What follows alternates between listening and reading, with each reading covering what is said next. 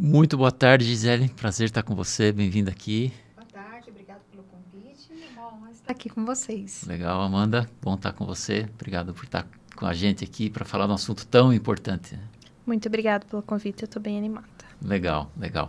Que bom que você está nos acompanhando aí. Talvez você está nos vendo ao vivo. Então já quero começar te encorajando a você interagir com a gente aí é, no WhatsApp da comunicação da igreja, aqui embaixo no chat do YouTube mesmo, no nosso Instagram.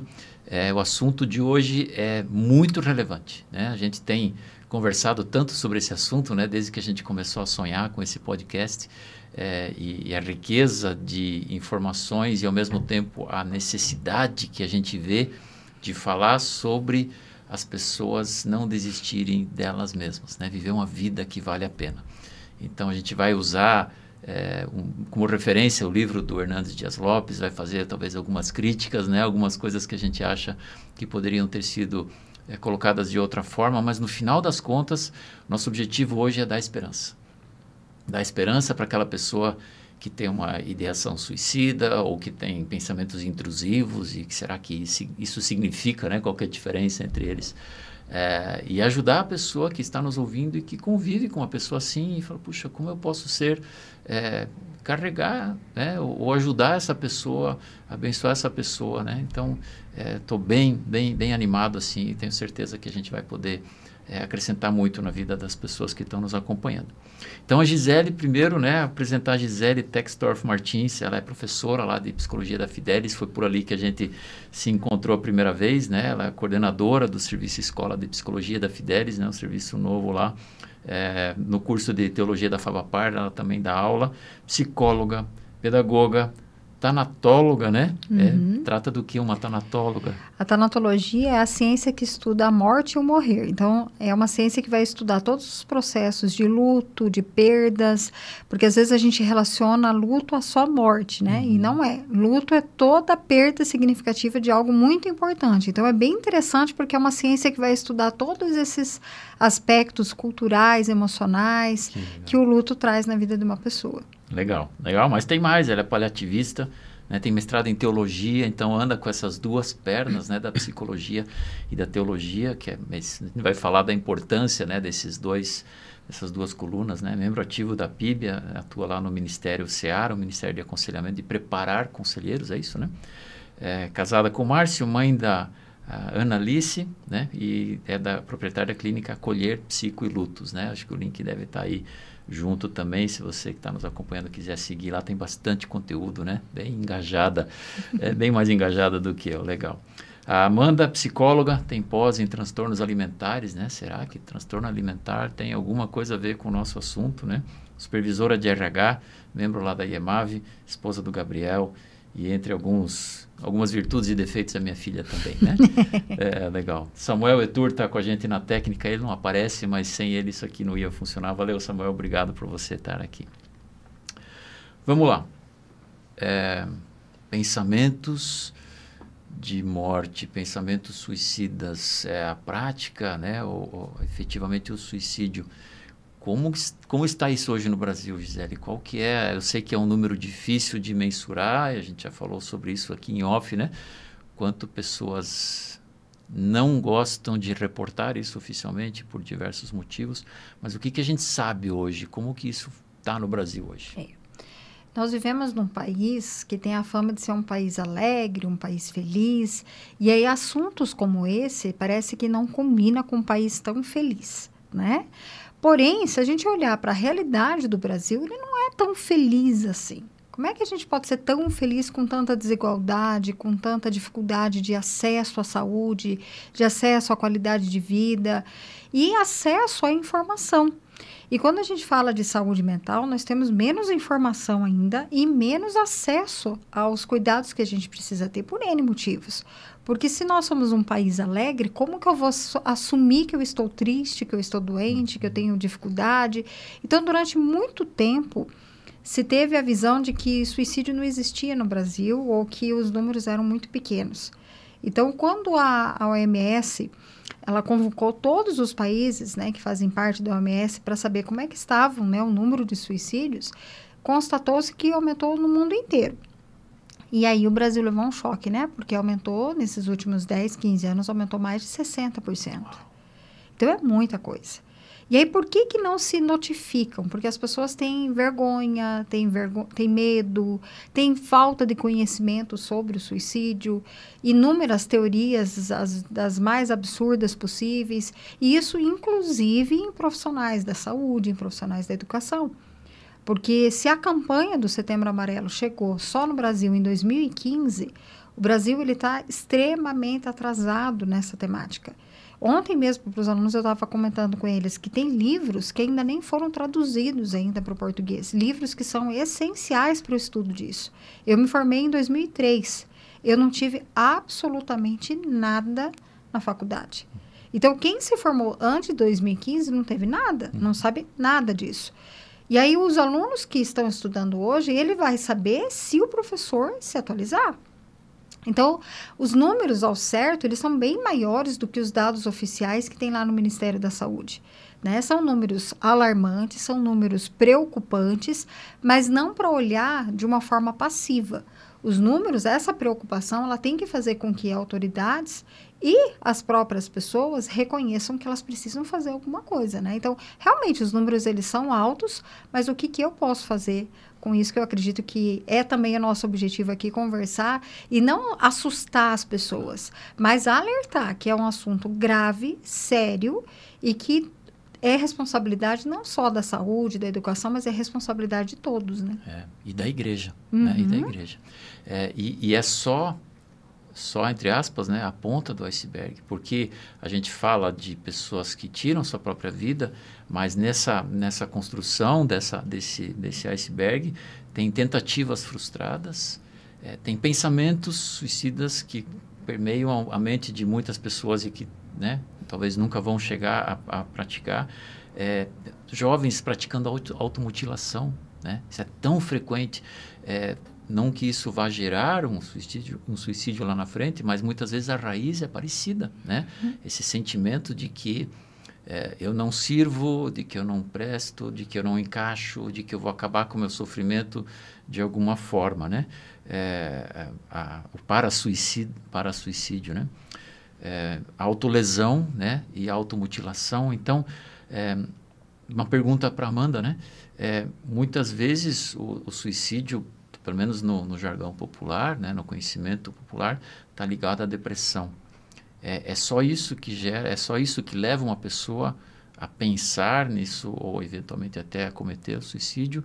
Qual que é a estatística mais atual ou mais próxima da verdade com relação à, à conexão entre doenças mentais e suicídio? Então, falando de dados, a gente tem que apenas dois terços são frutos de transtornos mentais aí, principalmente a depressão, né?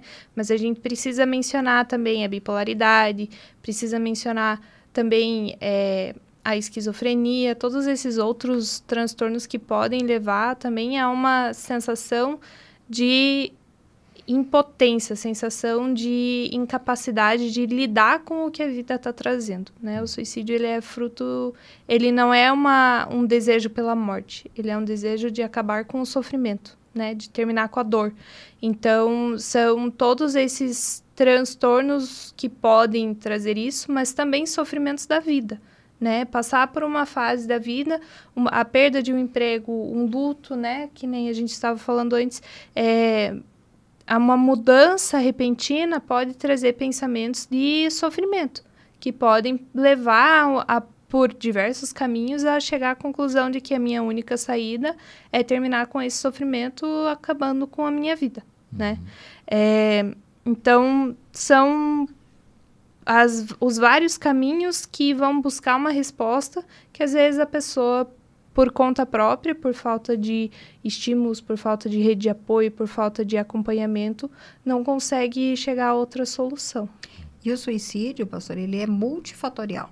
E esses fatores, eles são, eles se entrelaçam, né? Eu diria assim que é a escadinha do horror.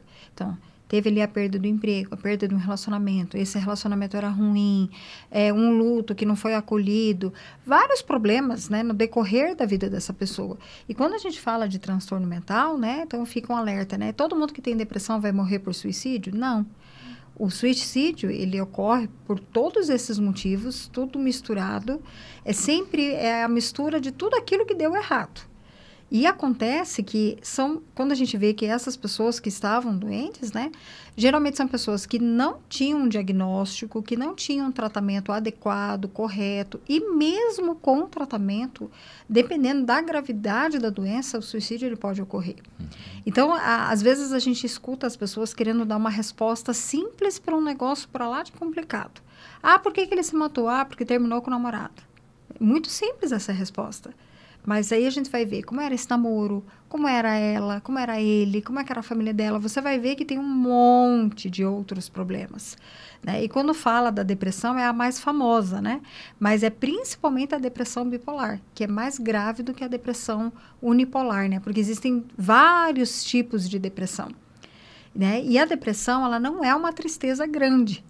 É uma doença que pode vir ou não acompanhada de tristeza. Porque a tristeza é um sentimento, é um sentimento normal e necessário para a nossa vida. Só que a tristeza, a gente sabe de onde vem e por que, que ela veio, e ela não destrói a nossa autoestima. Você pode ficar muito triste com algum problema, ficar vários dias com aquilo ali. Raríssimas vezes que podem aparecer pensamentos de morte, mas é muito raro. Já a depressão não, é uma doença química que altera o sistema fisiológico, biológico, emocional, social, ele estraga todas as áreas da vida da pessoa lentamente. Por isso que muitas pessoas demoram para procurar ajuda porque se confundem as coisas. E aí com a nossa cultura que diz que a gente tem que ser bom o tempo inteiro, como que eu vou pedir ajuda? Porque se eu pedir ajuda vão falar que é frescura, que é bobeira, ou pior, que ainda é falta de fé, né? Então a pessoa guarda para ela, não pede ajuda. E aí o negócio estoura, né? É, e, e para a gente pensar na grandeza disso, né? É, a gente nasce, né? Todo ser humano nasce com o instinto de autopreservação, né? Se, se alguém jogar alguma coisa na minha direção, automaticamente eu vou me defender. O meu instinto de sobrevivência, ele faz parte de... To é, é algo inato, né? Nós nascemos com isso. É, para isso ser distorcido até o ponto de eu querer me machucar, né? Eu, eu, eu, eu, me protejo da dor. E em algumas situações, né, que a gente citou de mutilação e o cutting, né, hoje está, infelizmente, é tão frequente, né, na, é, não só, mas principalmente na fase da adolescência, né, o que leva uma pessoa a querer se machucar intencionalmente. Um sofrimento que não é um sofrimento de ir na academia e falar assim, né, ou de correr, ou de fazer o exercício físico, um sofrimento de uma pura com o puro objetivo de fazer sofrer, de, que, de, de tão profunda essa distorção é. que você está falando. E o pior é que saem notícias e que se tornam verdades, principalmente para adolescentes, né? É, e a gente tem que tomar muito cuidado com adolescentes, crianças e adolescentes, porque eles pegam como referência, eles são altamente sugestionáveis. Então, sai muito por aí dizendo que a autolesão é para transferir a dor física, a dor emocional para uma dor física errado, porque o que, que acontece? Você transfere a dor, mas você continua com a dor. Nem, não necessariamente aquela pessoa que está se lesionando, ela está pensando em suicídio. Mas cá para nós, ele não está pensando coisa boa. Então, para ele pensar aquilo que ele deve estar tá ali sofrendo, para pensar para uma ideia de um suicídio, é muito rápido. E também, até pelo fato dele estar tá ali se lesionando, pode ser que aconteça por acidente. Então, isso é muito sério. E às vezes eu escutei já várias vezes, não sei se você também, Amanda, que pais falam assim: ah, é fase. Gente, não é fase. Você está se machucando, você está colocando em risco a tua vida. Fase, não ter o que fazer, é você assistir um desenho, você assistir um filme e tomar um café. Isso é, é jogar o tempo fora. Agora, se machucar, fazer coisas que colocam em risco a vida, não é fase, é pedido de socorro, né? É, e geralmente eles falam assim, ah, é para chamar atenção, é só querer, é só, né, quer ser o centro das atenções. É igual a Gisele falou, é para chamar atenção, né, é, é um pedido de socorro. E merece atenção. E merece atenção, independente se ah, o, o motivo, o que, que gerou ali, né, aquilo precisa ser atendido porque é muito rápido, né, é um piscar de olhos ali que são as pequenas coisas, né? Como já foi falado, são as pequenas coisas que vão acumulando para uma grande coisa. É. É, vamos falar um pouquinho de, de, de, possíveis causas ou gatilhos, né? Eu queria saber da Gisele, primeiro, é, nos ajuda a diferenciar né, o que se chama de uma ideação suicida, né, de pessoas que efetivamente pensam em é, como, quando e por quê, é, e pessoas que têm pensamentos intrusivos. Né? É, ainda estava falando com uma pessoa há poucos dias atrás e, e, e falando, não, eu, eu não penso em tirar a minha vida. Mas, esses, mas essas ideias, elas não param de vir na minha mente. Eu falei, é, são duas coisas diferentes. Nos ajuda a, separar um pouquinho isso, Gisele. É. Pensar sobre morte em si não é raro acontecer.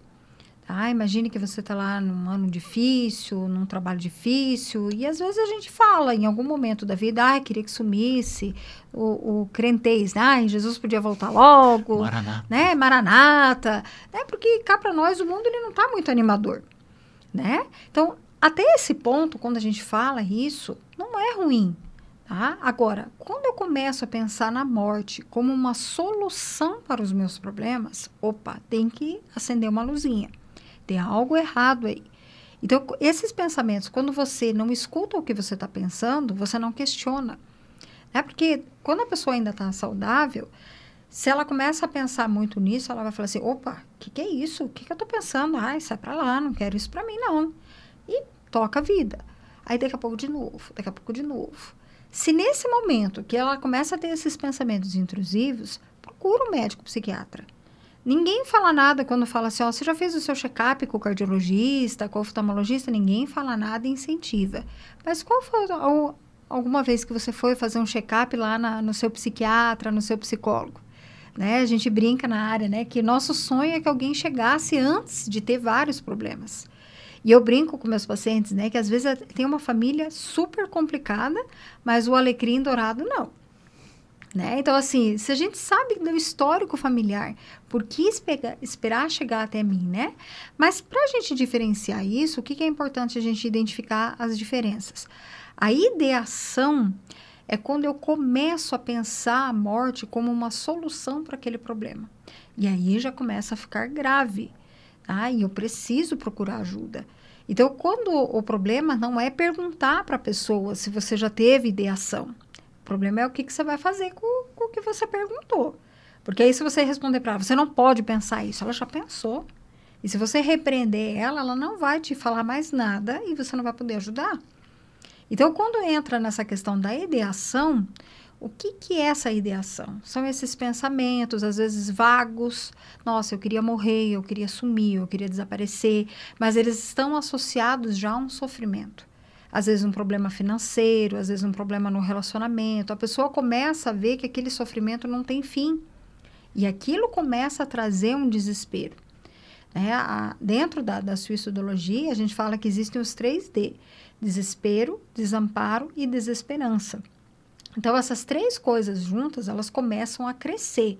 E da ideação, aí começa a ficar mais grave ainda, que é o planejamento. A pessoa passa a só falar que seria bom ela morrer, ela começa a planejar que a, dessa morte acontecer. E às vezes ela não tem coragem de como fazer, então ela fica provocando situações porque se acontecer foi um acidente. Nesse nível já está muito grave. E aí, dali, se não tiver um acompanhamento urgente com psiquiatra e psicólogo que trabalhem especificamente nessa área, porque não basta ser psiquiatra, não basta ser psicólogo, tem que ser alguém que entenda dessa área, né? Pode vir as tentativas. E às vezes essa tentativa ela vai ser das mais diversas possíveis. Às vezes o meio que a pessoa utiliza é tão banal que aí a pessoa fala, assim, ah, estava fazendo só para chamar atenção. É, e aí que a gente tem que tomar cuidado, não é um meio só que a gente tem que olhar, mas o, qual era a intenção dela fazer aquilo. E às vezes podem ser duas, dois comprimidos lá. Mas o problema não é os dois comprimidos. O problema é o que, que ela estava querendo fazer. E que às vezes a gente tem aqueles jargões, né? Ah, que quem quer fazer não faz, faz. Né? Isso é mito. Porque o que, que acontece? Tem pessoas que elas não vão dar pistas. E aí as pessoas ficam assim, meu Deus, ela não deu sinais. E às vezes não dá mesmo. E se a gente vive numa cultura de esconder o que sente, muitas vezes não dá sinal, mesmo. Então, quando a gente fala né, dessa questão da, da ideação, do planejamento e da tentativa, são três situações extremamente sérias, graves e que precisam ser levadas a sério.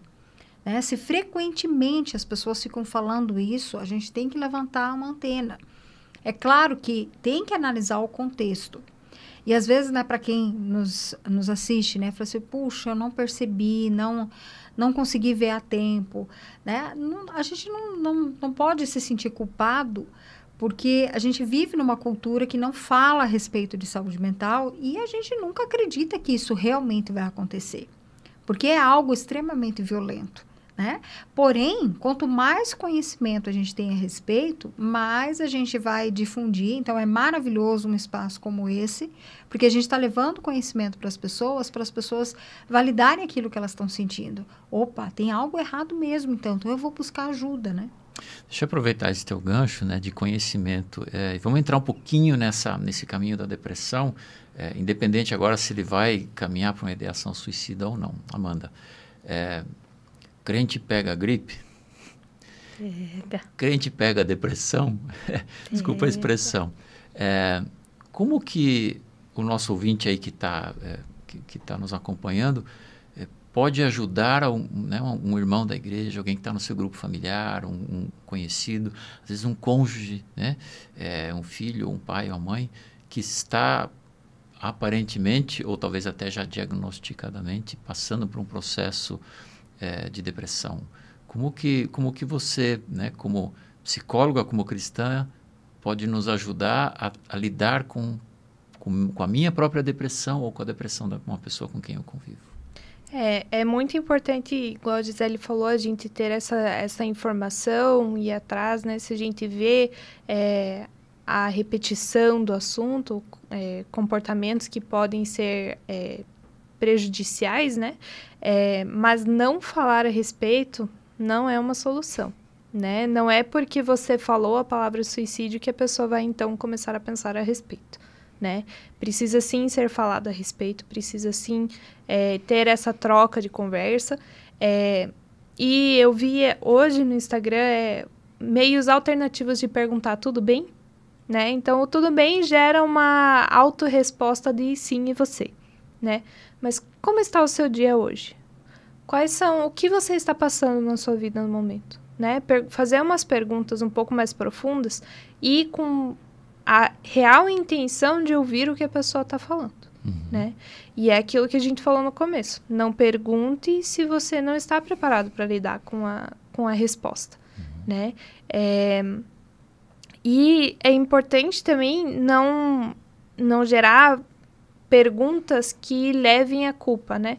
Então, ah, isso é falta de fé, você não acha? É, vai, como é que tá no trabalho? Você não tá trabalhando bem? Não, é perguntas assim de o que você acha que está levando você para esse caminho? É, o que que na tua vida você acha que só seria solucionável dessa forma? Né? Eu vi um sobrevivente hoje falando assim, é, como que, o que se eu estivesse na mesma situação que você, passando pelo que você está passando, o que, que eu estaria sentindo no momento? Para eu realmente entender o que, que a pessoa está passando e me, me colocar à disposição de eu estou querendo te ajudar. E isso não é o suficiente. A gente precisa, então, isso a gente chama de acolher a pessoa, né? E realmente abraçar e falar, eu estou aqui para te ajudar. Mas então encaminhar, né? É igual a gente falou, né? Vai no cardiologista, vai no médico, no clínico geral.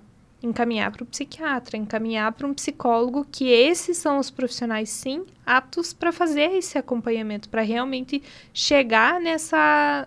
É, na ajuda que a pessoa realmente precisa. Então, deixa eu engatar uma pergunta bem legal que o Gonzaga mandou para nós. Valeu, Gonzaga.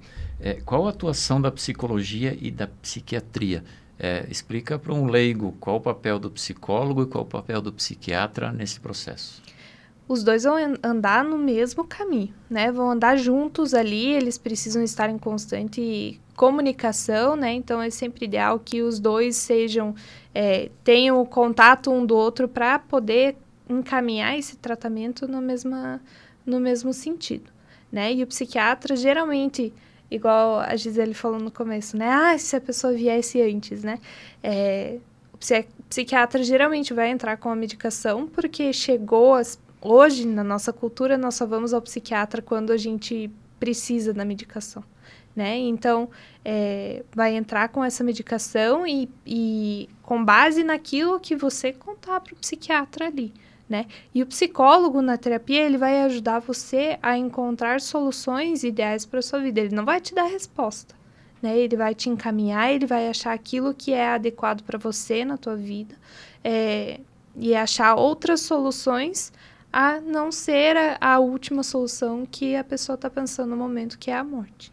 Né? E é interessante ressaltar, né, que o psiquiatra ele tem formação médica. Né? O Isso. psiquiatra é um médico, né? Exato. E o psicólogo, obviamente, ele tem uma formação da psicologia. É, e esse tripé, ele funciona ainda melhor quando a gente, junto com isso, ainda tem um acompanhamento pastoral ou espiritual, né?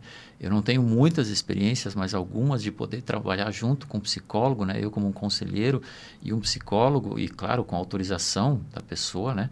É, poder trocar informações é, para que esse acompanhamento seja completo, né? Então vamos a, a, grosso modo, né? A gente reconhece que somos corpo, alma e espírito. Quem vai cuidar do corpo? O médico, o psiquiatra. Quem vai cuidar da alma?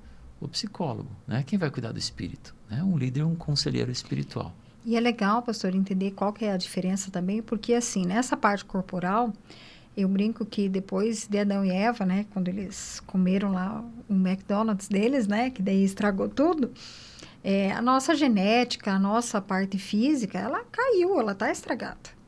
Então, o que, que vai acontecer?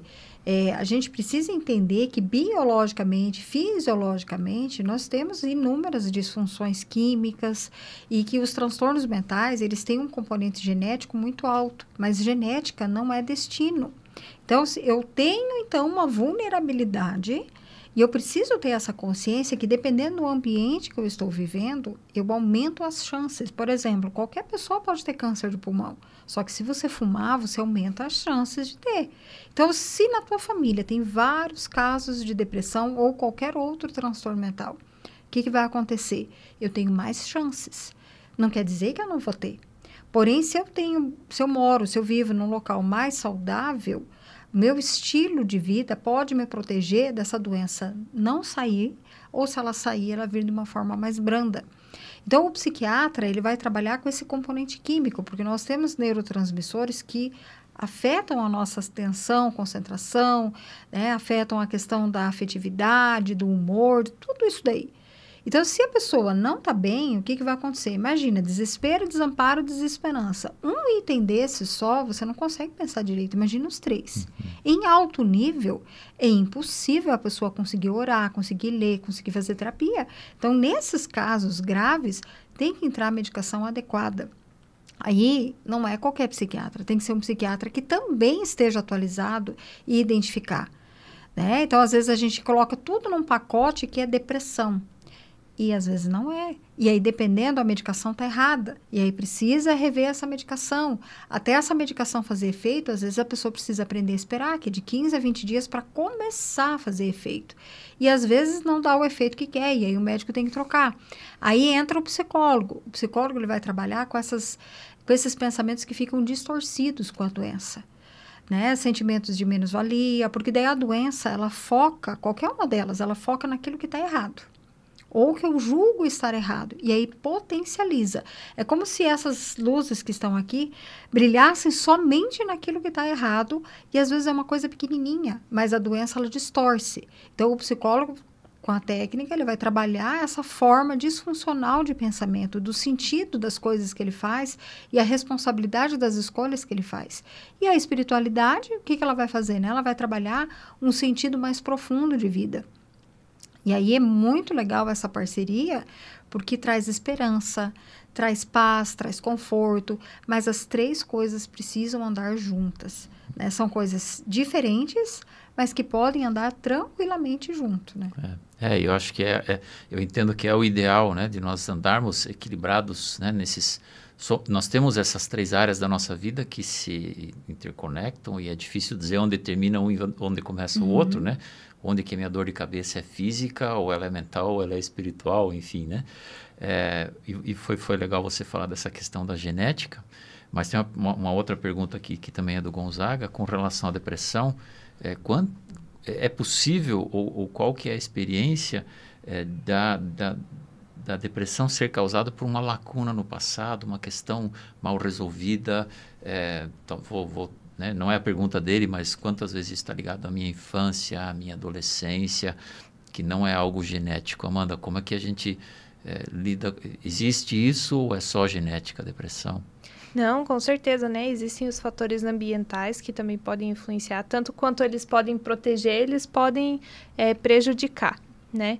É, e falando ali na relação de transtornos alimentares, eles geralmente começam nesse, nessa parte da, da infância e adolescência relacionados à autoestima, relacionados às dificuldades que essa fase da vida nos traz, né? E muitas vezes isso é, são os momentos em que a gente se forma é, e que podem acabar causando impressões e o caminho no, do nosso cérebro, os caminhos dos nossos pensamentos e neurotransmissores, ele vai pelo mais fácil, né? Pela lei do menor esforço.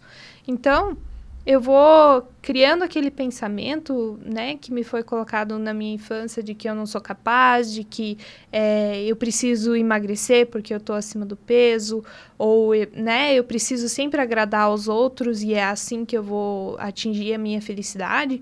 Isso tudo vai acabar afetando a forma com a qual eu lido com as questões que me trazem hoje no, problema, no trabalho, com, por, por exemplo, é, trabalho sob pressão, eu não consigo lidar com isso, é, ou é, a exigência, a autoexigência, né, ou é, a forma de lidar com as questões do dia a dia mesmo, elas são formadas lá no começo. Né? Então, com certeza, é, existe a parte genética e existe a parte ambiental, né? Então, a gente tem aí um transtorno bipolar que ele pode, ele precisa de tratamento contínuo, enquanto existem situações de depressão momentâneas, né, que você pode ter o tratamento da depressão e aí ter a alta do psiquiatra, a alta do psicólogo e continuar com, com os cuidados que você aprendeu durante todo esse cuidado terapêutico. Muito, legal você falar da questão ambiental, é, que tanto pode favorecer em uma direção quanto em outra, né? É, eu acho que é um gancho legal. A gente no final vai falar sobre trincheiras, né? Uma expressão que o que o, que o Hernandes Dias Lopes usa no livro. A gente vai falar sobre algumas trincheiras eh, que servem para nos proteger, proteger a nossa família, a nossa sociedade, a nossa igreja. Mas a gente vai chegar lá daqui a pouco. É, mas essa fase da adolescência que você usou como exemplo é uma fase riquíssima, né?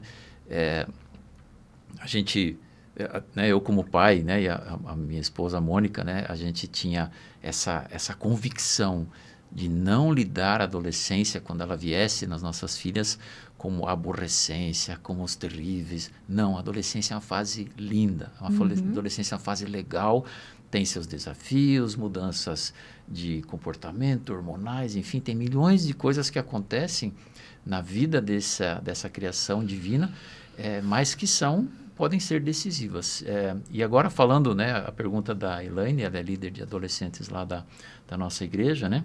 A pergunta dela, acho que eu vou, eu vou abrir um pouco mais a pergunta, né? ela está falando de uma situação pontual de, de, de uma, um adolescente que, por exemplo, está se cortando, né? Mas vamos, vamos abrir isso um pouco mais. Como que um líder de adolescente pode ajudar o seu, o seu liderado, né? Gisele, você tem bastante experiência em, em, em, vida de igreja também, você é super engajada lá na PIB.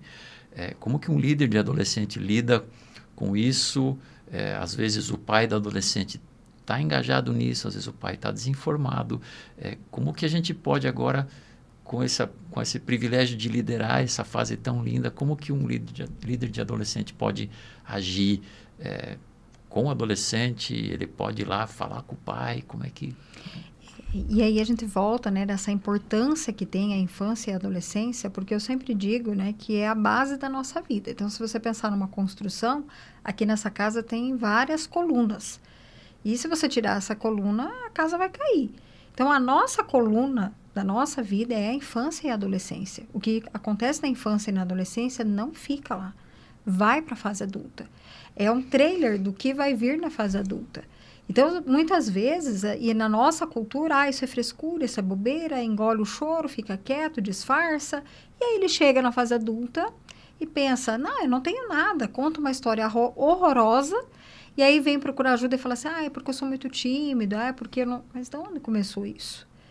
Né? E esse, quando chega na adolescência, eu falo que tem uma idade anterior a essa, que, é, que são os pré-adolescentes. Lá na faculdade a gente eh, vai fazer um projeto de extensão, a gente está primeiro ainda com os alunos, preparando os alunos, que, que a gente denominou lá de Cuca Legal, que são com os pais de pré-adolescentes. Por quê? Porque é uma faixa de idade de 9 a 13 anos que eles ainda estão bem abertos para você fazer mudanças, para você para ele te ouvir, porque ele ouve ainda os pais. E aí quando chega na adolescência, Aí pensa, quem é essa pessoa aí, né? Não fui eu que criei para ficar desse jeito. Mas muitas vezes, é, quando chega na adolescência, o que, que acontece? Esse pai, essa mãe não sabe mais quem é. Porque antes ele brincava. Agora, como é que vai brincar com um piá que é maior do que ele? Né? Então parece que são estranhos. E às vezes é aí que é, é, a parte legal da liderança da igreja, quando tem líderes que. Porque o adolescente ele se espelha em alguém. E aí é importante os pais pensarem em quem seus filhos estão se espelhando. Né? Então, o líder ele precisa ler a respeito dessas coisas, até para identificar, para também não, não repetir o que todo mundo fala. Uhum. Né? Ele vai ouvir, mas ele não pode prometer é, segredo a respeito de uma situação dessa. Ele precisa comunicar aos pais. Talvez o, o menino, a menina ali fique bravo e tal, mas ele vai reconhecer depois que é para o bem dele. E de verdade, muitos pais de dentro das igrejas, elas nem sonham de verdade como é que os filhos estão se sentindo, porque eles acreditam que o fato de estar na igreja está blindado do, de tudo. E muitas vezes comparam a própria adolescência com a adolescência dos filhos. Gente, eu não posso fazer isso. Quando eu era da idade deles, não existia nem internet, nem celular, não tinha nada. Como é que eu vou comparar com o mundo de hoje? Então, a, a influência negativa é muito forte. Então a gente precisa perguntar como é que eles estão se sentindo. O líder precisa ouvir com respeito, com carinho. Falar assim, olha, eu preciso conversar com seus pais porque isso é muito sério para tua proteção, né? O que você quiser que a gente não conte para os seus pais de detalhes ali da história não precisa, mas aquilo que está ameaçando a vida, até mesmo na psicologia nós temos no código de ética que quando tem risco de vida nós podemos quebrar o sigilo, mas não as histórias que são contadas porque é a vida da pessoa, né? Então a, a, a oportunidade que a gente tem, eu antes da pandemia eu não gostava de atender adolescente, mas eu falo que na pandemia eu tive que atender de tudo, né? Mas na, eu descobri na pandemia que adolescente é a melhor fase para fazer terapia. Pré-adolescente e adolescente, porque ele está completamente aberto, ele está começando a acordar que ele não é mais uma criança, que ele pode fazer decisões. E se você entrar nesse momento mostrando para ele que a curiosidade em experimentar uma droga, que a curiosidade que ele tem, ah, todo mundo faz isso, que isso é muito arriscado, né? Você ganha ele e você pode mudar completamente a estrutura. E às vezes a gente vê ainda a resistência dos pais. Ah, mas ele vai ter que tomar remédio, ele vai ficar viciado no remédio. E aí eu sempre pergunto, né? Mas não é pior ficar viciado na doença? Porque quanto mais cedo qualquer transtorno aparecer, é mais grave. Por que, que é mais grave? Porque esse adolescente, essa criança, ela não tem uma experiência de vida para comparar. Porém, se quanto mais cedo você buscar ajuda, pensa, os sintomas que a depressão, a ansiedade, sei lá o que causa, não vai dominar o pensamento e não vai se misturar com a formação da personalidade daquela criança, daquele adolescente. Então dá tempo de você tirar aquele mal-estar que a doença provoca e os pensamentos que a doença provoca. Então dá tempo. Então você imagina, se você deixar para procurar ajuda com 40, 50, 60 anos, quantas escolhas erradas você fez a partir daquele olhar distorcido que a doença te traz. Né? Então, a igreja ela traz a esperança, a psicologia traz uma parte do tratamento, a, a, o psiquiatra outra, então dá para caminhar tudo junto. Legal, legal. É, e o que você falou né, do, do pai é, que, que se assusta com o filho, a mãe né, que se assusta com o filho, de repente, quem é esse, né? é, é, e, e, eu falo assim, né? Por exemplo, eu tenho um pai de uma menina de 5 anos na minha frente e fala, adivinha que você vai ter daqui a dois anos? Uma filha de 7, né? Não precisa ser muito inteligente para pensar. Mas a gente não planeja, a gente não olha para frente, né? Então, se esse pai tem uma filha de cinco... Uma pessoa que está lá na igreja, que tem um círculo de amizade, que é legal, que tá, tá, tá, ela pode ter depressão. Agora, imagine uma pessoa que usa droga, que bebe. A, a versão dessa doença, ela vai aparecer muito mais grave. Né? Então, é claro que por isso que é tudo junto, tanto para adoecer quanto para tratar. No tratamento, a gente começa a avaliar quais são os hábitos que essa pessoa tem.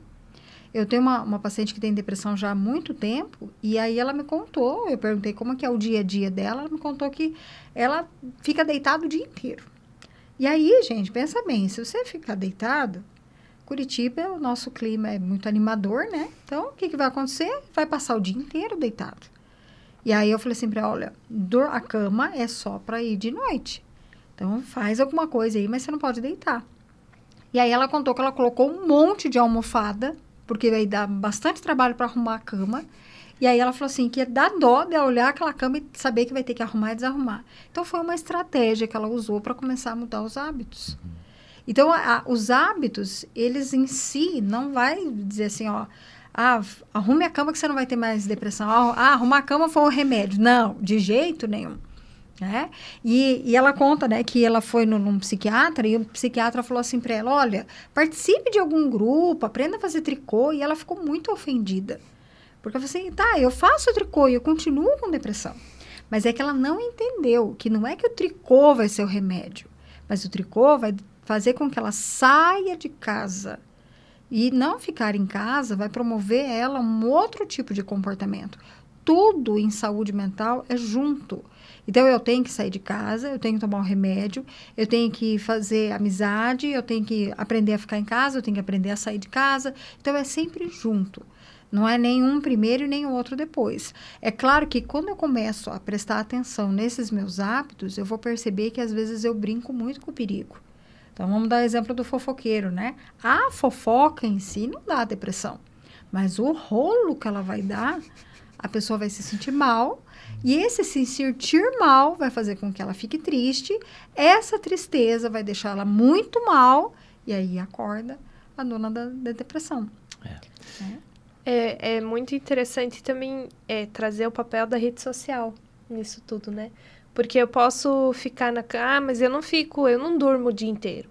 Eu só fico o dia inteiro mexendo no celular, nas redes sociais, e aí, o que, que é a rede social, né? É a vida do outro embelezada, né? Então, ah, eu só vejo o positivo do outro. O outro só viaja. Olha lá, tá de novo viajando e eu tô aqui trabalhando. Olha lá, o outro tá num restaurante gostoso e eu tenho que aqui comer meu pão, né? Isso traz muita comparação e é o estilo de vida e é brincar com o perigo, né? É, e com o que você falou da pornografia também, como o acesso a esse tipo de conteúdo está extremamente fácil. Você não precisa acessar um site de pornografia para ter pornografia na tua rede social. Né? Aquilo aparece sem você querer e às vezes você procura um, uma roupa para comprar e aquilo começa a aparecer como propaganda e aquilo começa a influenciar e é, e é sutil, mas é realmente brincar com o perigo, prestar atenção naquilo que nas redes sociais, principalmente, que é o que está mais no nosso dia a dia hoje, né? Quanto tempo você gasta nas redes sociais, né? Quanto e que tipo de conteúdo, quem você segue nas redes sociais, o que, que você está consumindo durante o teu dia que pode gerar esse ambiente propício para comparação, para, ai, preciso controlar, né, a minha alimentação, vamos falar de transtornos alimentares, né? Autoestima, controle, né? Tudo isso vai também influenciar e levar, construir o caminho, né? Que é feito de pedra por pedra, mas ele vai ajudar a construir o caminho mais rápido. Existem estudos, né, que mostram o quanto esse consumo da rede social nesse sentido de, né, por exemplo, de ficar ali olhando, né, é, reels, né, ou shorts, ou seja lá o que for, é, que em si não tem nada de errado, mas ao longo, no, o exagero daquilo é, é, um bombardeio de imagens e informação de um nível superficial. O nosso cérebro ele desaprende a aprofundar o raciocínio, a reflexão. A gente é. vê isso coisas simples, trabalhos de alunos de faculdade. Eles, é, é, difícil mergulhar num assunto, né? É muito superficial, não há mais conexão. Por quê? Porque eu vi um, um, um Reels ali que falava de alguém que está comendo alguma coisa, outro está viajando, é um carro, é, é, algo sobre a guerra, é a economia, é o presidente do Brasil. Então, é, é tanto bombardeio e o cérebro não é capaz de absorver isso tudo e fica tudo no nível superficial e a gente desaprende. É, eu queria entrar agora é, no, no, capítulo ou no momento de nós estamos conversando com alguém. Né? Aqui o, o título aqui, né? Conversando com alguém. É, a Rosane, ela, obrigado Rosane pela tua participação. Ela escreve, escreve assim: Infelizmente, poucas pessoas entendem a situação do depressivo. Passei por isso, ouvi muitos julgamentos, críticas, falta de interesse em ajudar. O amparo também é importante. É, quando eu dou aula de aconselhamento, eu uso uma expressão do Collins é, que, que eu acho que resume bem. Com relação à depressão, tem dois tipos de pessoas: as que têm e as que não entendem. Né? é, vamos, vamos, vamos criar um outro, uma terceira categoria, Amanda. É, como que nós podemos nos aproximar de uma pessoa assim? Né? Estou convivendo com uma pessoa que talvez tenha, me parece ter depressão, talvez ela tenha o diagnóstico da depressão. É, o americano diz what would Jesus do, né? O que, que Jesus faria se ele estivesse próximo a uma pessoa assim? Ou é, Gálatas 2:20, né? Cristo vivendo em mim. Como é que eu, um filho de Deus, me aproximo de um semelhante, de um amigo, de um cônjuge, de um filho, de um pai? É, o que que eu, o que que eu faço? É, qual, qual, dá, dá algumas coisas bem práticas aqui para a gente criar esse grupo de pessoas que talvez não entendam ainda a depressão, mas que possam ajudar. Então, é, como a gente já falou, né, não é trazer a solução, o tricô não é a solução, né? E como você falou, ou você tem ou não entende o que está acontecendo, né? E muitas vezes não é algo é, racional, não é, né? É, é algo químico que não está fazendo sentido e são os holofotes, igual a Gisele falou, nas coisas ruins da vida, não é tudo ruim mas é o que está se sobressaindo ali. Então é, é muito importante não trazer julgamentos já no, no início da conversa, né? Não trazer soluções, né? A gente não vai conseguir trazer uma solução numa conversa com um amigo, numa conversa aqui, né? É, é realmente encorajar essa pessoa a buscar ajuda, mas é perguntar o que, que eu posso fazer por você nesse momento. Aonde que eu posso te ajudar? E aí a pessoa vai trazer o, aquilo que ela precisa naquele momento, né? Não deduza, eu sempre falo, tanto na RH, tanto na clínica, em amizades, não deduza nada, né? Não assume, ah, eu acho que você precisa ir mais para a igreja. Hum, não. Eu acho que cada caso é um caso, você não tem é a receita do bolo da depressão. Toda depressão é igual, né? A Gisele falou no começo: toda depressão é tristeza, toda depressão é não sair da cama, toda depressão é raiva. Não, existem pessoas com diagnóstico clínico depressivo, sobreviventes ao suicídio, que são as pessoas mais felizes que você já viu na sua vida, né? E são formas, mecanismos de defesa. Então, a melhor forma de ajudar alguém, conversar com alguém passando por qualquer uma dessas situações é se colocando à disposição e estando à disposição. Né? A partir do momento que você se coloca à disposição, você está à disposição. Né? Não, não falar para a pessoa assim, ah, eu estou à disposição das 8 às 10 da manhã. Depois desse horário, não é comigo, né? Não, olha, eu estou à disposição. E se você entrou nesse assunto sem querer, né? E aí a pessoa começa a se abrir, viu em você uma figura é, acolhedora. Olha, eu vou te encaminhar, eu preciso, né, pedir ajuda, mas o que eu puder fazer por você, eu estou à disposição, né? E, e aí é a resposta clássica do psicólogo, depende. depende. Né? Depende da pessoa, depende do caso, depende de tudo ali, mas é, resumindo, se colocar à disposição. É, o Hernandes Dias Lopes ele fala, né, é acolher e redirecionar, né? Então, é, se eu não sei, se eu não sei resolver esse problema de qualquer ordem que seja, aqui estamos falando da depressão, por exemplo, né? É, eu não vou, né, pegar uma Bíblia de capa dura, né? A alegria do Senhor é a nossa força. Todas as coisas cooperam para o bem daqueles que amam a Deus, né? São textos absolutamente verdadeiros, mas que muitas vezes mais ferem, né? Do que ajudam. Gisele, como que a gente pode acolher ou que tipo de quando a pessoa fala assim, o que você precisa de mim agora? Que tipo de resposta pode vir para uma pessoa que não é treinada, né? Uma pessoa que está E o bem... que, que é legal? A gente tem que difundir que todas as pessoas tenham conhecimentos mínimos e entender que depressão não é crise existencial. Crise existencial, você está lá em dúvida se caso compra a bicicleta né?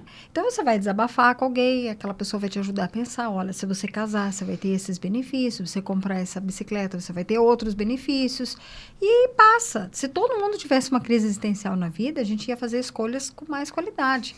Crise existencial não é um problema, é a solução. Está faltando isso para as pessoas se questionarem das escolhas que elas fazem. O problema é que a cultura que a gente vive agora ela não deixa as pessoas nem passarem pela crise existencial, que a sugestão para passar por ela já é a morte. Né? E a cultura, ela muda a nossa forma de pensar, de viver, de sentir, porque essa é a função da cultura. Então a gente precisa questionar a nossa cultura, porque ela muda isso. Então, quando eu entendo que depressão é doença, qualquer pessoa pode procurar no YouTube, livros, ter conhecimentos mínimos. E assim, eu fico muito feliz que as igrejas elas estão abrindo espaços para a gente conhecer, não é psicologizar o negócio, mas trazendo uma linguagem simples, que é doença, que é neurotransmissor, que está com um problema ali misturado com vários outros problemas. Então, quando a pessoa busca ajuda, o que, que, a gente tem que entender, né? Prestar atenção no que a pessoa está falando. Pergunte para ela quanto tempo você está se sentindo assim. Porque às vezes, né, poxa, acabou de morrer alguém. Faz uma semana, dois dias, é óbvio que a pessoa vai estar tá muito mal. Né? Então a gente tem que ter o um bom senso. Há quanto tempo você está assim? Você está dormindo direito? Né? Você está conseguindo se alimentar? Então são formas de você identificar se realmente é uma tristeza que vem de algum problema, mas é muito típico de quem está com depressão não conseguir explicar o porquê que ela se sente daquele jeito. Cara, eu estou com um problema, mas é tão assim, eu não consigo dormir mais, já faz duas semanas, três semanas, não consigo me alimentar, minha vida está destruída, eu não vejo solução, tenho pesadelos. E ela começa a contar os problemas e você percebe que aquele sofrimento que ela traz é desproporcional ao tamanho do sofrimento que ela traz. Então, para o pessoal que está nos escutando, na depressão é muito fora da curva o negócio. E vai aumentando, e vai aumentando. A pessoa com depressão, ela não consegue explicar por que, que ela se sente triste.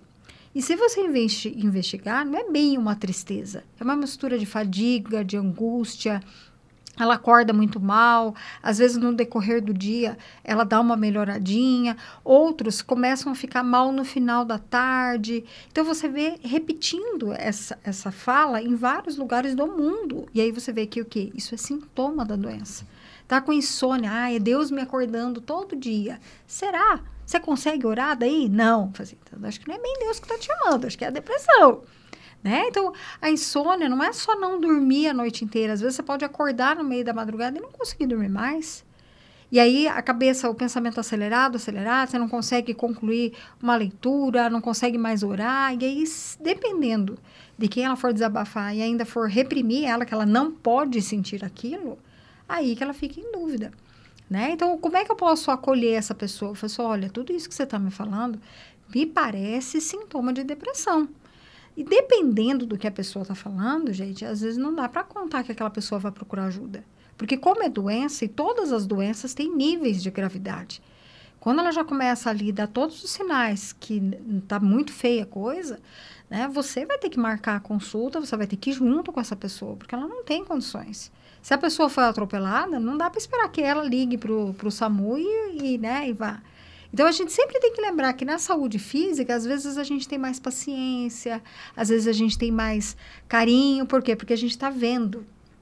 E as doenças psíquicas, elas não são para o lado de fora.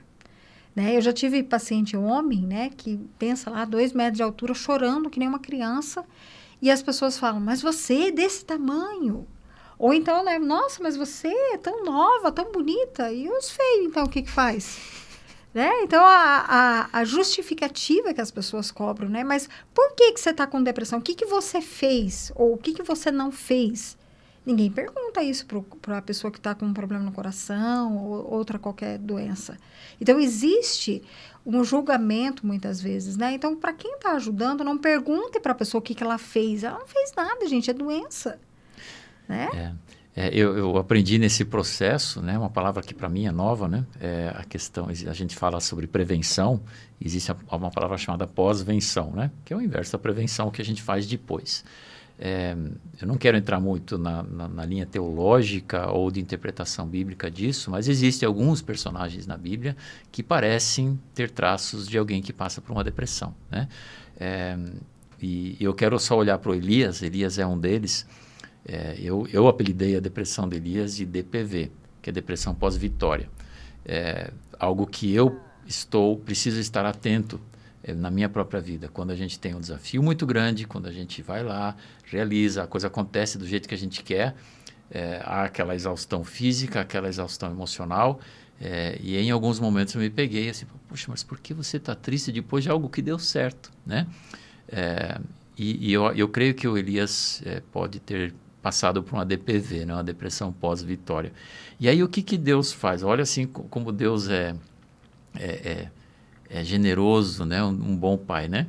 Que a primeira coisa que ele faz para Elias depois, né, tem lá, ele, ele tem uma vitória enorme sobre 400 e poucos profetas de, ba, de Baal, ele é, pede fogo do céu, queima tudo. Então, se você não conhece a história, depois você pode procurar, procurar lá em, em é, na Bíblia, no Antigo Testamento. Mas é ele, ele entra num processo que, pela descrição, parece ser um processo depressivo. E a primeira coisa que Deus dá para ele, sonoterapia. Você acabou de falar de dormir, né? O que uma noite de sono não faz, né? E ele põe o Elias para dormir um sono profundo. É, tem pessoas, o, o, o, ser humano ele tem a tendência de ficar mal-humorado quando está com fome, quando está mal dormido, quando está com dor no pé, enfim, né? Então, primeiro, primeira coisa que Deus cuida é do sono. Então, é, sono faz bem, né? Sono faz bem. A segunda coisa que Deus faz, e Jesus depois faz isso em outra situação também, ele dá um McLanche feliz para Eliseu, né? Olha o que ele faz com Eliseu, não com Elias, perdão. Elias acorda depois de uma noite super bem dormida com cheiro do quê? De pão quente, né? Não tem coisa melhor do que você acordar com cheiro de pão quente. Então, um cardápio especial. Aí ele pergunta para Elias: Elias, e aí? O que está acontecendo? Né? O que, que foi? Como é que você está hoje? Né? Desabafo. O Elias fala: Pô, porque não tem mais ninguém, eu sou o único. A Jezabel mandou um cara aqui dizendo que vai me matar e não sei o que lá. Eu acho engraçado que a Jezabel ela manda um emissário para avisar que vai matar né? Não era mais fácil mandar com uma faca, né? E já resolver, né? Então é uma, claro que é uma ameaça vazia. Ela não tinha, não teria coragem de matar um profeta de Deus, mas ele desabafa, né? Então o que que eu posso fazer, né? Com, com, vamos aprender com Deus, né? Dá um jeito da pessoa descansar, descansar bem. Se para isso precisa correr no parque antes para depois tomar um bom banho e dormir, né? Corre com a pessoa. É, então faz um lanche, né? Convida para sair, né? Faz uma pizza junto em casa, faz alguma coisa. Deixa ele desabafar, me conta. Desde essas perguntas que você fez, desde quando você tem dormido bem, o que está acontecendo, o que você tem medo, é, que momentos do dia que é pior, é, que, que, que, área da tua vida você acha mais assustadora. E não para por aí, ele dá para é. Elias uma perspectiva de futuro. Ele fala, olha para frente, né? objetivos atingíveis, você pode. Né? Porque a doença, a diferença da, da doença é que ela traz disfuncionabilidade. Né? A pessoa ela não consegue mais lidar com as coisas do dia a dia. Eu sempre falo para o paciente que ter depressão ou qualquer outro transtorno mental é como se você entrasse no rio com roupa. A princípio você consegue andar lá dentro da água, né? Mas daqui a pouco aquela roupa começa a ficar pesada e ela atrapalha. Né? Mas voltando só um pouquinho num termo que o pastor utilizou de pós-venção, Pós-venção é o acompanhamento que a gente faz pós-suicídio para as pessoas que são enlutadas por suicídio. Tá? Então, o que, que é essa pós-venção? É, o familiar enlutado, que a gente pode chamar de sobrevivente, né, que é considerado como uma tragédia. Então, a gente chama todo esse acompanhamento ao enlutado por suicídio de pós-venção. Né? Então, só para entender, né? Porque não tem nada a ver com é, prevenção depois de uma depressão. Não, é, a, é o cuidado específico para enlutados por suicídio. É um termo exclusivo para essa questão do suicídio. Obrigado pela correção. Eu falei que aprendi e agora aprendi. Obrigado. E quando a gente fala de, de Elias, né? Cada um dá um diagnóstico para ele, né? Eu já diria que ele teria é, burnout, que é um estresse específico para quem lida com pessoas. E que você puxa, puxa, puxa, puxa, puxa, puxa. E quando termina o problema, arrebenta. Depois da vitória. Né? Hum. E aí pensa, né? Ele não teve que lidar só com Jezabel. Primeiro ele teve que lidar com o próprio povo dele, né? Que assim, ó, derrama toda a água. Olha o tamanho da fé que esse homem tinha que ter, porque era, o, era a única água que eles tinham. Já pensou se desse errado? O povo ia cair em cima de, dele, né? Então, assim, poxa, mas como é que ele fez tudo isso e depois cai? Mas, gente, pensa, três anos ali com problemas, ameaças, dificuldades. E aí, quando acabou, e eu acredito que muitos de nós aqui, eu falo isso porque quando eu fiz o mestrado, eu brinco que eu estava desse jeito, né? De cansada, de esgotada, eu tive crise de labirintite, e a labirintite, ela está muito ligada com o emocional né? Eu via tudo rodando, né? Porque eu estava extremamente nervosa em relação ao mestrado. Né? Então, quando acabou, uf, né? Então, é muito comum isso acontecer. E realmente ele estava ali sozinho, né? E é interessante esses passos que Deus dá. E aí a gente tem que tomar cuidado para que pense assim, ah, mas se Deus fez com Elias, comigo vai ser igualzinho. E vai funcionar. Né? E vai funcionar. Transformar a Bíblia num livro de psiquiatria. E em momento algum você vai ver na Bíblia Deus julgando a atitude de Elias. Mas naquela época não existia psiquiatra. Ah, mas Deus não pode fazer o milagre hoje? Pode. Então, quando você tiver dor de dente, você também pode orar para aquela dor de dente sair. Pode ser que sare com a oração, mas pode ser que não. E Deus usa instrumentos. E falando do sono, o sono é o nosso regulador natural do humor. A comida ela regula também o nosso humor. Então, quando fala assim, cara feia para mim é fome, realmente é verdade, né? Aí, quando a pessoa tá feliz, ah, tá apaixonada, e é verdade. Então, não existe sentimentos bons ou, ou ruins. Nossa, até a raiva, até a raiva. Todos eles são necessários. Só que eu brinco que os sentimentos, eles têm que estar dentro de potinhos adequados. A raiva, ela nos protege de injustiça. Mas você não pode colocar a raiva num pote de arroz. Olha o tamanho do pote de arroz. Porque se você não tiver autoconhecimento, maturidade, né? São várias coisas, de novo, no multi coisas, né? Se você não tiver maturidade, você vai ficar com raiva de tudo. Né? Então, olha como uma coisa está ligada com a outra, né? uhum. né? Então, o, o grande problema das pessoas é que elas falam assim, eu não quero tomar remédio. Mas então, cuide muitas outras coisas antes. As pessoas demoram muito para procurar ajuda. E muitos falam assim: eu estou com insônia. Mas qual é a sua relação com o celular? Fica lá até meia-noite, uma hora, duas horas. Não vai dar sono mesmo. Porque o cérebro ele está entendendo que ele tem que ficar acordado, né? E a longo prazo isso vai trazer problema, né? É, e ainda com luz no olho, uhum. né? Que o olho uhum. precisa dessa penumbra, né? É, o, a, os, esses objetivos atingíveis né, que, que, que Deus coloca para Elias e, e, que são, às vezes, ajudam né, nesse processo é, de, de, de, lidar com, essa, com esses sentimentos. Né? A própria Organização Mundial da Saúde, né, ela recomenda pratique exercício físico regularmente, né? inclusive para sua saúde mental. Ah, faz bem para o corpo, faz bem para o corpo, mas para a saúde mental, para mim, pessoalmente, faz muita diferença. Né? Alimentação balanceada, falamos sobre isso. Animais de estimação, né? Você ter uma responsabilidade, você ter um carinho que, que um, um carinho que vai e que vem, né? Um, um, o peixe não ajuda muito, né? Mas um cachorrinho, um gatinho, né? Mas é aquilo, algo que depende de você. Né? Então, o peixe, é, apesar de não ter a troca, o peixe ainda depende de você para sobreviver, né? Então, aquilo causa uma certa, ok, eu preciso estar aqui porque eu preciso que o meu peixe sobreviva porque eu gosto dele né? Mas claro, né? O cachorro sou tenho dois, então eu sou sou fã e eu tenho o meu vira-latinha que me faz carinho de volta, né? Uhum. ter um hobby, né? E a própria Organização Mundial da Saúde, ela estimula a espiritualidade, né? Uhum. Falam de um, de um outro lugar, a partir de um outro prisma, mas a vida espiritual saudável, ela pode ser, ela faz toda a diferença para isso, né? O Gabriel Negri, né? O marido da, da Amanda, ele falou que do, ele recomendou um livro, né? Para quem quiser entrar mais nesse assunto, é, e pediu para si a morte, o título do livro, né? Vilibaldo Rupental e Renato Costa, né? Fala sobre personagens da Bíblia que passaram por tristeza profunda, né? Qualquer diagnóstico que a gente fizer aqui, talvez a gente vá cometer uma barbeiragem, mas existem sim, pessoas, né, que enfrentam tristeza, né? A tristeza ela está na Bíblia, tem um livro inteiro só sobre lamentações, né? Então é algo que a gente experimenta também. Vamos para o nosso quarto capítulo, nosso último capítulo de promover saúde mental, as tais das trincheiras, né? É, eu gosto muito de pensar na questão da saúde a partir de algo que eu aprendi com um médico. É, e o médico que me, ele me ensinou assim, olha, o médico ele tem três áreas de atuação. É, a cura, a prevenção e a promoção de saúde. Né? Então a pessoa está lá doente, ele vai lá dar um remédio, faz uma cirurgia, ok. A pessoa pode se prevenir, tomar vacina, né? mas também pode promover saúde. Né? Todos esses cuidados, esses hábitos que me ajudam a ficar longe de uma doença física. Agora vamos falar da parte é, emocional, né?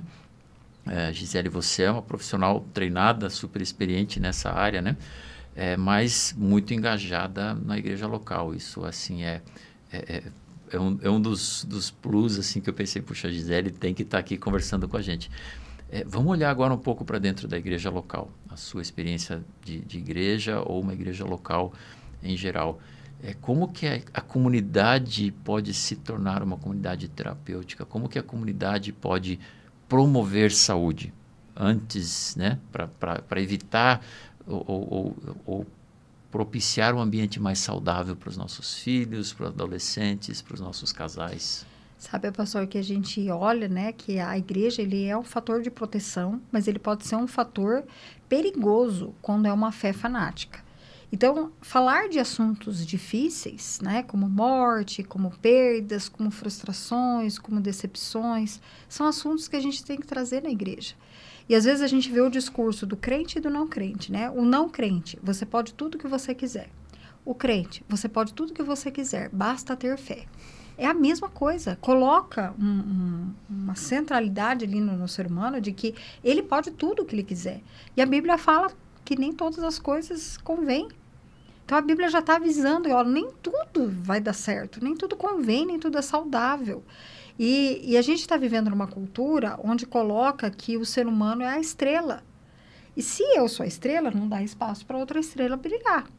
Então, a, a, comunidade, né, a célula, o grupo de oração, trazer assuntos como esses que a gente está trazendo, não espiritualizar tudo, é, porque às vezes tudo a gente está vendo ali o demônio, tudo ali a gente está vendo o diabo, tudo ali gente, tudo é Deus. Ou então, pior ainda, né? Conta uma história horrorosa e diz: Ah, porque Deus sabe o que faz, porque através dessa história, ele, por caminhos diferentes, ele fez isso na minha vida. Deus não estava junto com o abuso, Deus não estava junto em momento algum com aquela maldade que o ser humano pratica.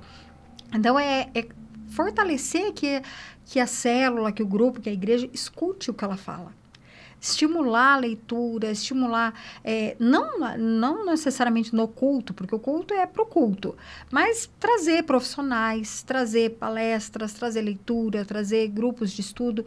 E quando a gente fala de promoção, é diferente de prevenção, porque a prevenção ela vai trazer uma palestra né? uma palestra, uma roda de conversa, alguma coisa assim. A promoção é aquilo que o, o, cristão ama fazer, que é comer, né? Churrasco, um passeio, isso é tão gostoso, isso é tão saudável, um momento onde você vai conversar, onde você vai dar risada, você vai ter espaço e acolhimento para dizer que você não está bem. Então, é muito importante entender que em saúde mental é tudo em conjunto. E eu gosto sempre de dar exemplo, né? Então, por exemplo, você sai na rua de roupa. Não adianta colocar só a camiseta. Você tem que colocar tudo: calça, sapato, meia. Porque se você sair só de camiseta, nós vamos preso. né? Para dizer que está com roupa, você tem que colocar completo. A parte que me toca, né? Vamos telefonar, vamos perguntar. E a gente percebe que com essa vida corrida, as pessoas falam assim: ah, como é que você tá? Ah, eu não tô muito bem, meu cachorrinho tá doente. Ah, sabia que meu cachorrinho também tá doente? Aí pronto, ninguém escuta mais a história de ninguém. Porque tá todo mundo tão apavorado, preocupado em ouvir a própria história e não a história do outro. É, essa semana que a gente estava dando supervisão para as alunas, a gente até falou, né, que existe tanto curso para aprender a falar, mas cadê o curso para aprender a ouvir? E a nossa capacidade instalada de audição é o dobro do que de falar, é. né? A gente tem duas. E, e isso a gente está perdendo. E tem diferença, né? Você, ah, eu sou meio psicólogo porque eu também gosto de falar e gosto de ouvir. Não. A escuta é do ser humano. A diferença é que a escuta técnica, aquela que aprende em faculdade, é do psicólogo. É diferente. É diferente o aconselhamento espiritual, é diferente a psicoterapia, é diferente você desabafar com o seu amigo. Né? Ah, eu faço terapia, desabafo lá no bar. Não. Além de você estar tá piorando o teu sofrimento, isso é desabafo, isso não é psicoterapia. É, tem uma figurinha que roda na internet, né, da pessoa falando, tudo enrolado, né, escrito desabafo. E aí mostra a psicoterapia, o fiozinho saindo certinho. É diferente, porque na psicoterapia você vai trabalhar essa escuta. E na igreja, o que, que a gente pode trabalhar com as pessoas? O respeito, a empatia. Porque quando fala empatia, você se colocar no lugar do outro, isso está errado. Não tem como eu me colocar no teu lugar. Porque se eu me colocar no teu lugar, serei eu. Então, a empatia é muito mais do que isso. Eu ouvir com respeito e sem julgamento o que você está me trazendo e eu tentar entender a sua linha de raciocínio. Por isso que a gente tem que tomar muito cuidado com o que assiste, com o que lê. Tem muita coisa errada escrita. Então, é levar conhecimento, porque aí pouco a pouco você vai mudando essa cultura. Esse ano eu vou completar 20 anos que eu me formei. Então, há 20 anos atrás, eu escutei tudo que vocês possam imaginar contrário ao cuidado com a saúde mental. E principalmente pelo fato de eu ter escolhido fazer psicologia, sendo cristã, uhum. né? Hoje, graças a Deus, isso não tem mais. Mas a gente ainda tem ainda um pouco de preconceito, né? Já sabemos que a depressão é doença, mas não eu, né? Eu não. Pro outro. Né? Pro outro. Mas a gente está melhorando. É. Né? Só de ter um espaço como esse para a gente poder discutir, de que muitas vezes não vai ter o que você falar para outra pessoa. Só o fato de você escutar, você já ajuda aquela pessoa a sentir amada, a sentir respeitada. Porém, né, leia a respeito que depressão não é a mesma coisa de estar chateado. Né? Perguntem essas coisas para a pessoa e incentive essa pessoa a buscar ajuda. Nunca fale para essa pessoa, pare o teu remédio, faça isso ou faça aquilo, porque isso é perigoso. É, é e aquela, aquela resposta, né? Eu sei o que você está passando, né? É, eu, quem, quem, quem nunca, né? Esteve numa situação de luto, está lá se despedindo de alguém é, e a pessoa chega lá para você e fala, eu sei o que está passando, né? Não, não sabe. Não sabe, não sabe, né? Então não diga isso, ouça, né? E é tão, é tão rápido na nossa forma de dialogar, a pessoa falar assim, puxa, acabei de ser mandado embora, não sei o que fazer. Ah, 2040, 2012 eu também fui demitido, eu sei o que está passando. Tá, você já... já é, é, o meu problema é hoje, o teu foi, foi 10 anos atrás, né? Então ouça, como é que você está se sentindo? Como é que eu posso te ajudar? Como é que né, isso tem a ver com afetou tua autoestima, enfim, né? Ouça, esteja lá para a pessoa, né? Quando eu dou aula de aconselhamento, eu, eu, eu insisto muito nesse ponto. Quando você está oficialmente aconselhando alguém, você está lá para ela. Ela não está lá para você. Você está lá para ela e você vai ouvir. E se você tiver curiosidade de alguma coisa que você não entendeu, não pergunte, você não precisa saber. A não ser que seja uma informação que vai te ajudar a construir alguma coisa na hora do aconselhamento. Mas você, a pessoa não está lá para você, você está lá para ela.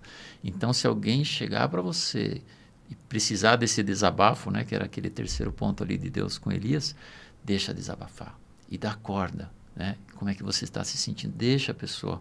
Ah, não, eu preciso cortar o mal pela raiz. Não, deixa a pessoa colocar para fora, né? Existe a, a frase clássica que a psicoterapia é conhecida como e como você está se sentindo? E como isso fez mais você a respeito, sentir? né? É, exatamente, né? Realmente são, são clichês da psicoterapia, mas que dão a corda para a pessoa trabalhar e falar e, e às vezes é, né, a fala traz cura, né? Então às vezes a pessoa já vai trabalhando aquilo e pensando, né? Você perguntar o que que teu trabalho significava para você? Hum, era muito mais que um trabalho. Né? Tem um amigo que ele fala que é, para você nunca terminar uma conversa é dois aham e um porquê. Né? a pessoa está falando assim, aham, aham, mas por quê? Né? E aí você, né, você pode e, e ajuda a pessoa a, a colocar para fora, falar faz bem, né? É, mas nós temos mais trincheiras, né? Nós falamos da trincheira da família, a importância da família, saber da, das fases que vêm, entender seus filhos, conhecer as, o que é ser um adolescente hoje, o que é ser um recém-casado hoje, enfim. A trincheira da igreja, né? A segunda trincheira. É, mas a sociedade também está se organizando, né?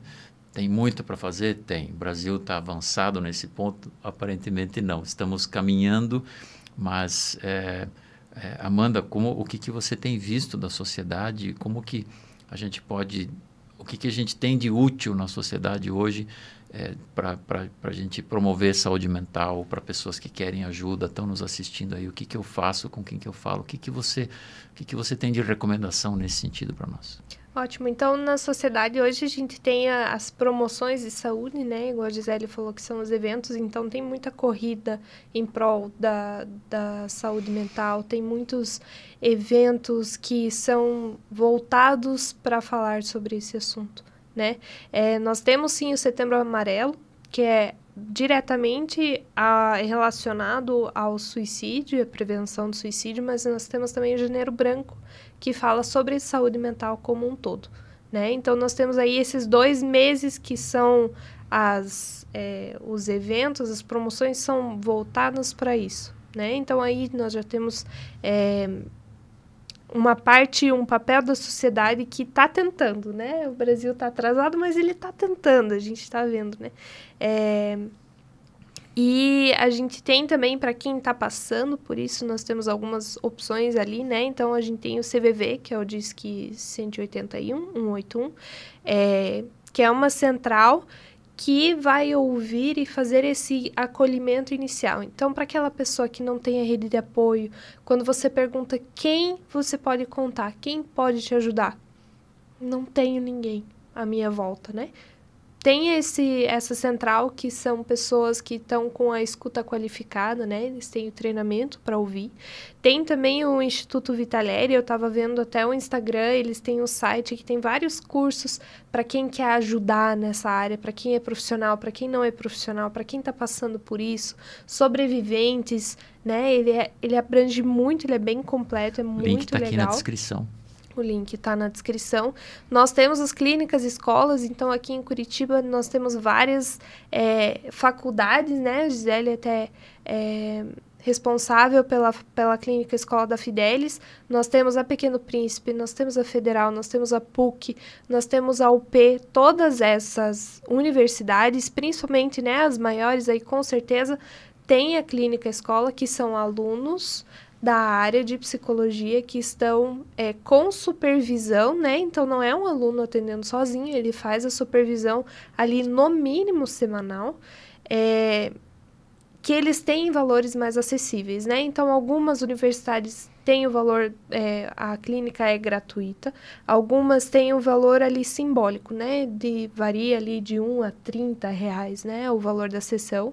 Inclusive, também a o neuropsicólogo que faz essa parte toda da testagem de diagnósticos, né, que está tão comum hoje. Então, também tem em clínicas escola é, esse atendimento. É, e, principalmente, o que a gente pode fazer é falar sobre isso, né? São espaços como esse que a gente pode trazer esse assunto à tona. E eu, como psicóloga, minha experiência é que estudar os, o, a Bíblia e os personagens bíblicos que passaram por momentos de tristeza profunda, não necessariamente, né? Não, não podemos fazer diagnóstico aqui, mas isso atrai muito. Falar sobre isso, pesquisar, estudar, né? Então, é, ir atrás dos livros, né, que a gente tem hoje, atrás de sites, prestar atenção no que você segue nas redes sociais, né? Tem tanta coisa boa nas redes sociais que são pro canais que vão trazer informação, né? Fugir do, do superficial, né? O Vitaleri tem o, a página no Instagram, a página da Gisele traz muito conteúdo que vai ajudar com certeza a lidar com esses assuntos, trazer mais informação e conhecimento. Arroba acolher psico e lutos, é, né? A gente então, agradece é, aí pelo segue lá. né? E tem outros lugares também, né? Tem a unidade básica de saúde, que é a Isso. porta de entrada né? E aí lá eles vão fazer a triagem, vão encaminhar para CAPS, por exemplo, né? Que é uhum. Centro de Atenção Psicossocial, que é um local que eu já trabalhei, que é um programa federal para transtornos mentais mais graves, né? E dentro de, desse CAPS ainda tem as subdivisões, né? Tem CAPS AD, que é para álcool e droga, tem CAPS infantil, que é para transtorno mental infantil, e tem o CAPS simples, que é para transtornos mentais, né? Que é para adultos. É, aí fala assim, ah, mas a fila de espera é muito grande, tá? Na Constituição fala que é o direito do cidadão ter acesso à saúde. Né? Eu já, na cidade que eu morava, eu fazia parte do Conselho Municipal de Saúde representando o Conselho de Psicologia, né? As pessoas, elas não sabem os direitos que elas têm. Né? Então, está demorando muito a consulta, é criança, entra com, com contato com o Conselho Tutelar, que o Conselho Tutelar aperta lá que eles vão arrumar uma vaga. Você é adulto, você pode fazer a reclamação no Conselho de Saúde, como também pode levar isso para o Ministério Público. Rapidinho o povo se mexe. Né? E quando a gente fala do CVV, né, o CVV não é tratamento. E às vezes a gente vê serviços públicos indicando o CVV como se fosse tratamento é um ali um apoio emergencial, mas não é um tratamento, uhum. né? E ali só para a gente diferenciar o Setembro Amarelo do Janeiro Branco, como a, a Amanda falou, né, que é, o Janeiro Branco é como um todo, é nesse momento que a gente fala da importância da socialização, das habilidades sociais, de ter amizade, de passear, de se alimentar bem, dormir, é nesse momento. O Setembro Amarelo, a campanha é específica da prevenção do suicídio.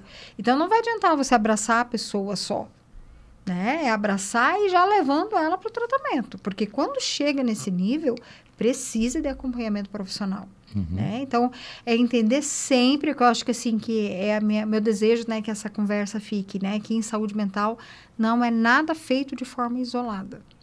Nós precisamos trabalhar em união. Nenhum ali é melhor do que o outro. Tá tudo junto e misturado. Perfeição é só lá no céu. Exato. E, e, ressaltar também que a parte de o incentivo à busca da medicação não é o fim do mundo. Você tomar remédio não é o fim do mundo. Você tomar remédio é o início do fim, né? É o início do, da melhora. É o início, é o suficiente para tirar você do buraco. Uhum. Né? Remédio não é só para o louco. Remédio não é só para o pior caso é, extremo, né? Não é só quem está extremamente mal, sem esperança, que vai para o CAPS, uhum. né? Não é só quem precisa, não tem outra opção que vai atrás do remédio.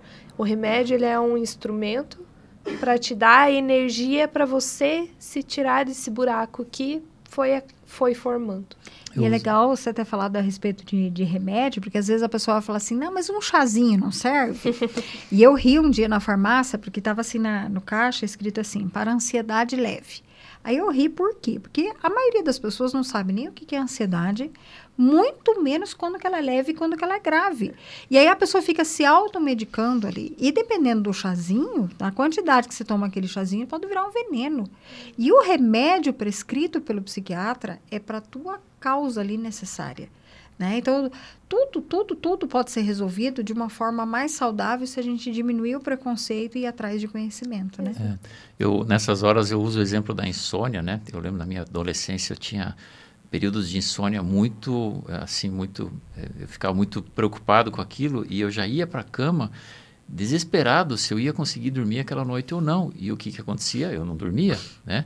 É, não tomava remédio, não tomei remédio naquela época para isso, mas é, para a pessoa que sofre de insônia, imaginando que seja uma insônia sem nenhuma outra causa, né, poder dormir duas ou três noites seguidas com a ajuda de um remédio, faz, dá, é isso que você falou, Amanda, né, ajuda a dar essa volta, né, e aí ah, dormiu duas, três noites seguidas, o humor melhora, e lá para frente, né, com acompanhamento médico, esse remédio vai ser tirado, e pode ser um remédio, é, isso vale para, né, comecei perguntando, né, crente pega a gripe, não vai tomar remédio para gripe, né, não vai no dentista curar uma cárie, né, então, sempre com acompanhamento, é, profissionais né, na área da psicologia. Hoje, é, o mundo evangélico já está bem mais aberto para isso, né?